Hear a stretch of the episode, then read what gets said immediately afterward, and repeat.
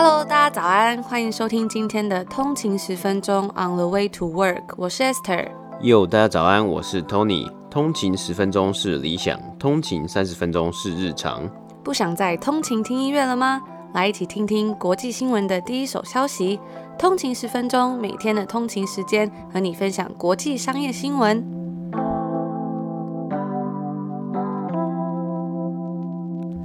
Hello，大家早安，欢迎回来。通勤十分钟，今天是一月二十九号，星期五，又到了一个礼拜工作日的最后一天啦。大家早安，我觉得每一个礼拜都还蛮快的。我就想到，其实上个礼拜好像才刚讲完，今天是礼拜五最后一天，然后突然哎，蹦蹦蹦，又四天又过去了，然后今天又是一个礼拜五，然后又要迎接一个周末的到来了。那昨天好像是尾牙嘛，不知道大家有没有吃这个尾牙餐？有这个尾牙餐这个用法吗？我不知道，就吃尾牙嘛，通常都是要吃尾牙，对啊，或是公司尾牙这样子。那这几天我们这里真的是非常的冷，像今天就是早上好像只有八度，负八度，不是八度，是负八度。昨天有在 Instagram 上面跟大家分享这个我们阳台的雪嘛，然后它其实到现在都融不了，因为这几天其实天气很好，就是有出大太阳，可是这个雪呢却一直融不了，真的非常的冷。不过我有看到啊，台湾最近好像也蛮冷的，我就是有看。网络上说，西半部很多地方有跌到九到十度，那都会区也是十三到十四度，感觉起来真的是蛮凉的哦。嗯，对啊，但是我记得好像是我们这里多伦多的话，好像是昨天还是前天下的算是暴风雪嘛，就是有下下雪，雪还蛮大，那路上都是积雪嘛。然后过了一天之后呢，其实那个雪原本其实。看起来很漂亮哦，因为是雪白的那个雪，但是过了一天之后，因为有车嘛，然后有人会踩在上面，那个雪是整片全部都变成黑色，就有点像，有点可怕，有点恶心，然后就是那个感觉就很像 slushy，他们讲 slushy 就是那种冰沙，冰沙的感觉，你踩在上面呢是会噗呲噗呲，然后会有那个就是湿湿的啊，你如果没有穿，比如说穿比较高筒的鞋子或穿靴子出去啊，鞋子很容易就会进水或是。会湿掉，然后会很冰呢、啊。跟下雨比起来啦，我自己是比较喜欢下雪，因为很干嘛。那下下雨的话，就是会比较麻烦一点。而且通常下雪的时候，那个雪是轻飘飘的，就是它只是会降落在你的衣服上啊，然后整个人出门是很冷，但是不会到非常的不舒服。因为以前在温哥华的时候，哇，那个雨季真的是雨下不停诶，然后就会很麻烦，然后每天都不想出门，也没有太阳，很不舒服。但是下雪我就觉得还蛮好的，而且以前在台湾就很少看到雪嘛，所以。现在还是看到雪都会蛮开心的，就还还是没有到那么习惯，所以有时候看到雪是真的会有一种很很开心啊，会有冲动的感觉嘛。所以大家如果这几天呢天气比较冷的话，也要注意一下保暖哦。那我们就进入今天的美股三大指数播报。今天是北美时间的一月二十八号，星期四。那今天的道琼工业指数呢是上涨了三百点，涨幅是零点九九个百分比，来到三万零六百零三点。标普五百指数呢是上涨了三十六点，涨幅是零点九八个百分比，来到三千七百八十七点。纳斯达克指数呢也是上涨了六十六点，涨幅是零点五个百分比，来到一万三千三百三十七点。那撇除昨天的下跌啊，今天的三大指数以及许多产业呢，皆有上涨的情况。今天标普五百的十一个产业类别都有上涨，主要领头的包括健康照顾产业 （healthcare）、工业以及金融类股。那除了部分财报发表公司表现超过预期之外啊，这几天股市的热络也连带造成了许多可能投机的投资人进场。这几天的大消息啊，一直在新闻头条的就是这个 GameStop 的股票，以及 AMC Entertainment 这个电影院连锁商的股票，今天也有出现下跌的状况。AMC Entertainment 股价收盘下跌了五十六个百分比，来到八点六块美金。其中包括许多线上券商啊，停止投资人买入这些公司的股票，包括 Robinhood 以及 Interactive Brokers 等。Robinhood 祭出了不能买入股票，只准平仓卖出的规则啊。其他股票啊，包括 Bed Bath and Beyond 下跌三十六个百分比，来到三十三点六四块美金。那前几集有分享过了，BlackBerry 股价一样也有下跌四十个。百分比来到十八块加币。那因为在美国论坛 Reddit 开启的这个散户投资人热络讨论啊，其中来自于 Wall Street Bets 这个版呢、啊，也有人将这些股票封上迷因股票 Meme Stocks，或是戏称为 WSB 概念股。那频繁的交易啊，昨天也造成加拿大 RBC 银行的直接投资平台。Direct Investing 和 TD Canada Trust 的系统啊短暂失效。虽然根据 Globe and Mail 的报告啊，这些银行并没有说明确切原因，但可能也是跟这几天美股的热络有关。当然，这些股票的波动性非常庞大，不管是散户或是机构投资人啊，各方杀进杀出，那这些股价呢，更几乎是没有逻辑可言。不过这周啊，其实本来的新闻呢，是非常多的公司要来公布财报的一个财报周嘛。根据 FactSet 的数据啊，超过三分之一的标普五百公司已经开出了最新一季的财报，有八成是成功的击败分析师的预期。今天公布财报的 American Airline 呢，上涨了十一个百分比。那主要的原因啊，包括他们有击败分析师预期的较小亏损。虽然是击败分析师的预期啊，但是 American Airline 去年全年呢八十九亿的亏损也算是有创下纪录啊。而 Southwest Airline 西南航空也有亏损三十一亿美金。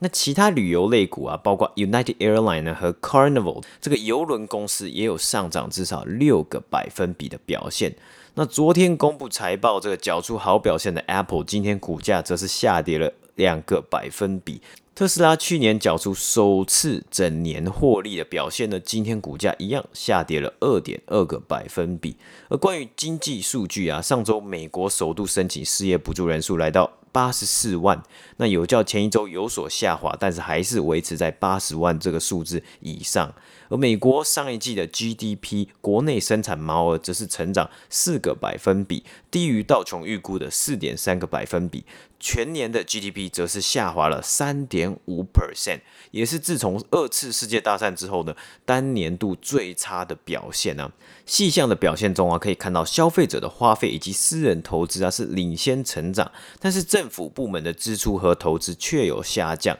而会造成 GDP 减低的进口呢，也有成长了二十九点五个百分比。那最后呢，要更正一下，昨天我们有分享到这一位 Walgreens 美国药局连锁店的新任 CEO 是 Ross Brewer，那她呢是目前唯一一位财富五百强的女性 CEO，但是她其实是第二位黑人的女性 CEO 啊，第一位的这个黑人女性 CEO 担任财富五百强公司的 CEO 呢是。Ursula Burns，那 Ursula Burns 呢？她在二零零九年到二零一六年是担任 Xerox 的 CEO。那 Xerox 这间公司，它主要的业务就是印表机嘛。那它有提供一些像是办公室影印的科技啊，还有软体的服务等等的。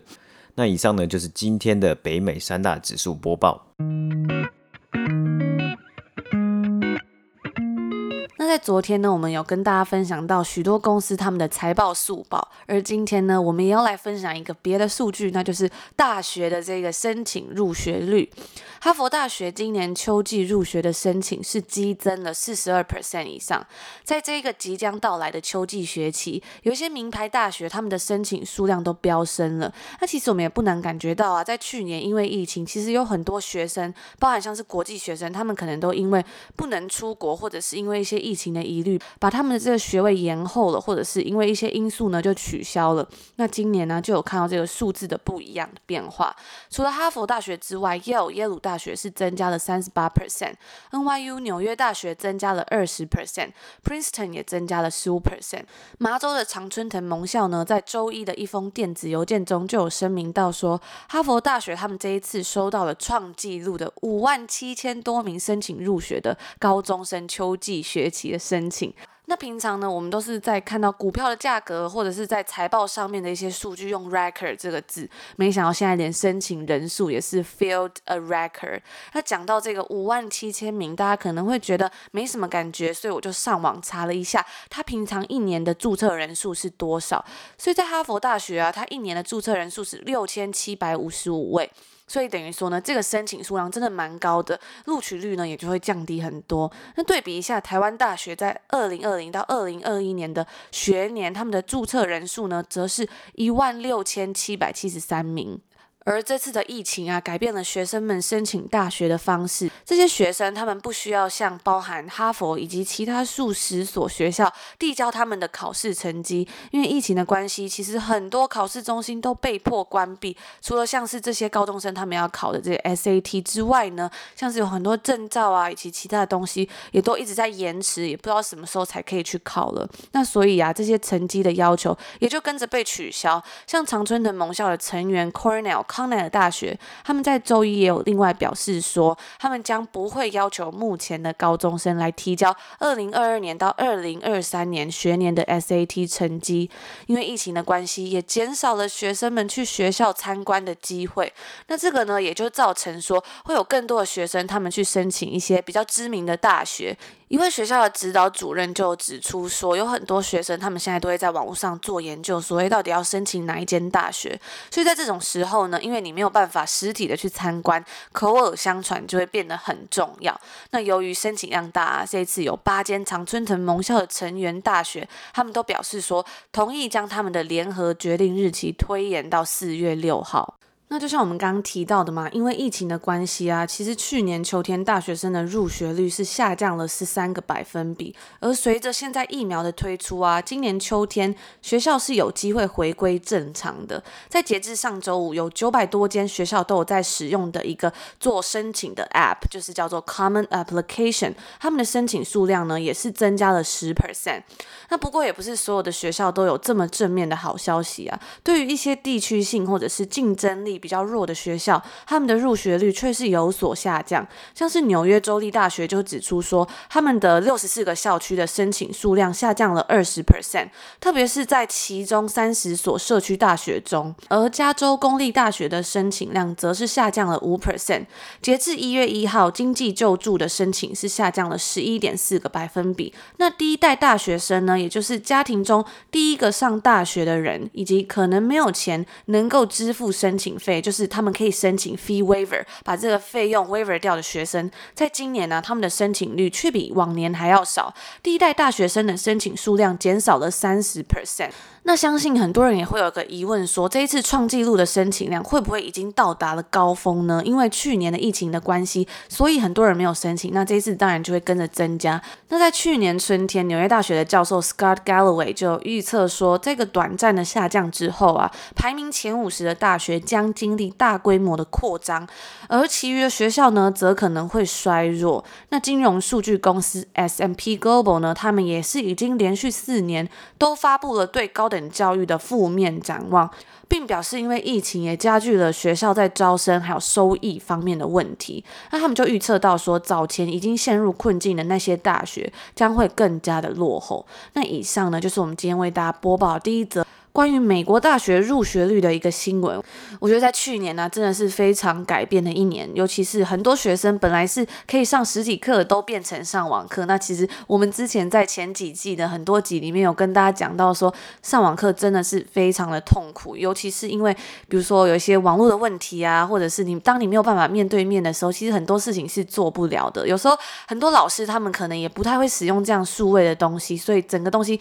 就变得更麻烦。尤其是比如说你还要考。考试等等的东西，那像我们之前有一个教授，就是他手写的字迹非常的潦草，而且他又不喜欢用 PPT，等于说学生就会看得非常痛苦。就是我我看得很痛苦了，然后就会觉得说，而且他是印度人嘛，就是口音比较重，所以那时候上课其实真的是每天上课真的都非常的痛苦了。我觉得还是上实体的课比较开心。而今年真的是又是新的一年了，很希望这一切可以赶快结束，也很希望学生们可以赶快回到校园去上课。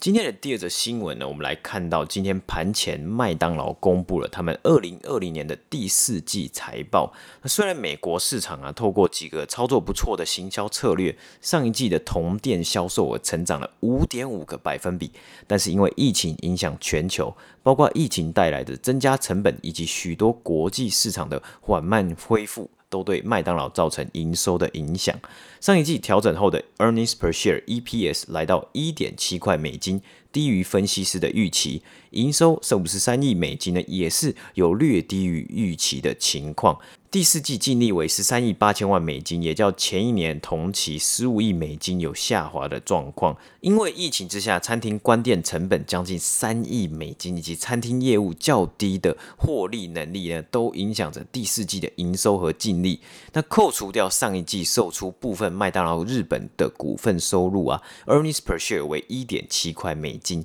美国市场同店销售成长，但是全球同店销售额则是下滑一点三个百分比，仍然较二零二零年第三季稍有进步。消费者的消费习性啊，也渐渐的有每单消费金额成长的趋势。国际营运区块以及国际连锁区块啊，皆有同店销售额下滑。七点四个百分比以及三点六个百分比，国际营运区块的部分啊，虽然去年十月有所成长，但是因为再度的封城禁令啊，像是关店以及营业时间减少，十一月以及十二月再度营收下滑。销售下滑的区域啊，主要为法国、德国、意大利和西班牙，而澳洲以及英国呢，则是在上一季有缴出正成长的表现。那国际连锁的部分呢，主要是同店销售额负成长，包括在拉丁美洲以及亚洲的部分区域。日本的同店销售额却是持续的成长中啊，日本的表现似乎是还不错的。根据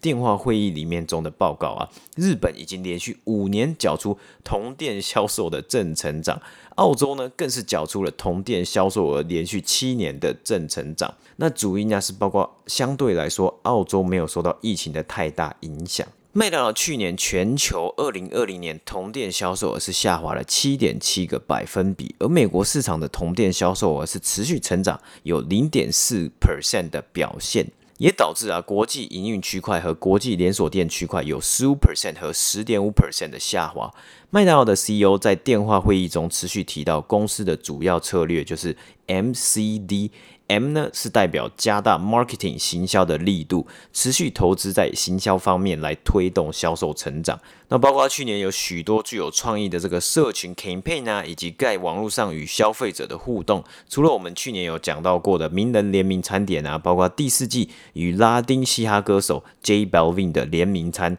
还有在法国。澳洲以及加拿大持续推出 Monopoly 地产大亨的活动，也是受到许多消费者的喜爱。我记得先前在加拿大的版本啊，就是你要收集很多这个地产大亨的贴纸，然后上网登录他的序号，就有机会啊，就是集点或是就是收集贴纸，然后去买一下那块就是地产大亨的地嘛，然后还有才有机会去抽中很多大奖，包括汽车还有现金等等。那我记得那时候我就看到这个活动啊，我也是蛮有趣的，所以那阵子还吃了蛮多 麦当劳。可是后来就发现，怎么好像怎么吃都中不了，所以后来就索性放弃。没错，以前看到这些大奖啊，其实一开始真的就会觉得很兴奋，就觉得自己好像有机会抽中一样。但是很多时候呢，都是事与愿违嘛，最后就没有机会抽中。因为我印象中，他那个抽奖活动好像是说有两个部分，就是你可能会先撕开一张，它一个贴纸有两个部分，那你先撕开一张，他就会跟你讲说，哦，这个是什么奖奖。可是呢，你就也要找到他的另一半，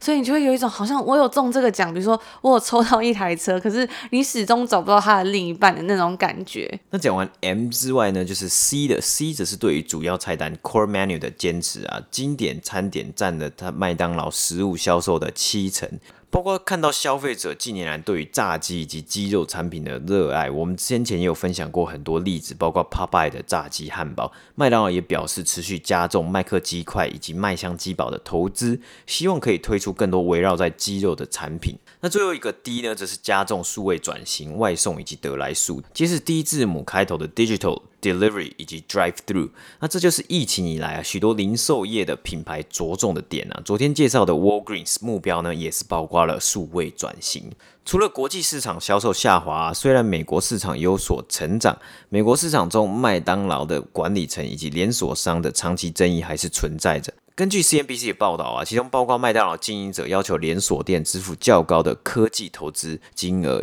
以及麦当劳美国在去年十月公布要停止长期给予连锁商对于快乐儿童餐的补助。那这个补助啊，大约是每个月每一间餐厅三百块钱，而这也是啊，算是一个虽然金额好像没有那么高啊，这也算是一个行之有年的政策啊。所以根据《华尔街日报》的报道，如此一来呢，快乐儿童餐的成本将会上升，也有可能会直接反映在消费者身上。那许多连锁店呢、也会因为他们停止给予这些补住啊，可能会在二零二一年去抵制麦当劳想要做一些像是超省特价等活动。而在电话会议里面呢，分析师其实也有问到这样的相关问题嘛。麦当劳 CEO 是表示啊，因为在美国啊，至少有两千个营运公司 operator，基本上就是人多嘴杂，可能每隔一段时间啊，就会发生一些像是意见分歧的事情啊，所以他的感觉就是好像是屡见不鲜。那他也不好用。全部都用一个字去解释他们的想法嘛，那这样有一点有点偏见的感觉。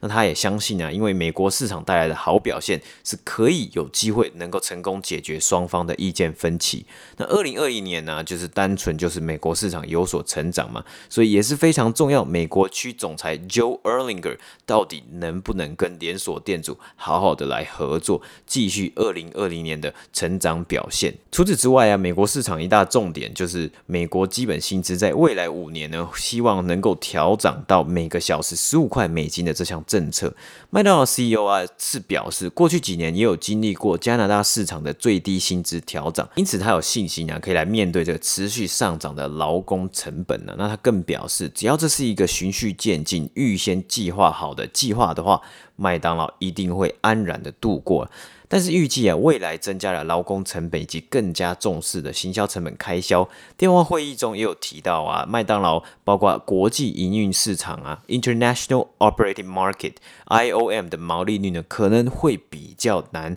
回到疫情前的毛利率程度。而最后，麦当劳预估二零二一年销售可以达到十几 percent，大概十到十几 lower double digit 的成长。其中，对于因为疫情的平均每单消费金额成长啊，在疫情之后可能会延续下去。同时，也预计资本支出达到二十三亿美金，其中一半呢会用来开设全美以及全球的五百多间新分店。那以上呢就是今天第二则的新闻播报。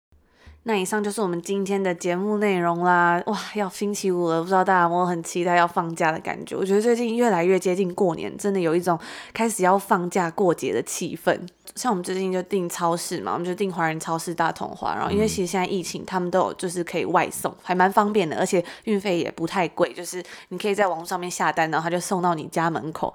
楼下啦。然后我们就有收到一个礼盒，我想说哇，是过年怎么这么好，还多送了一盒礼盒，而且那礼盒好像是蛋黄酥还是什么之类的，对，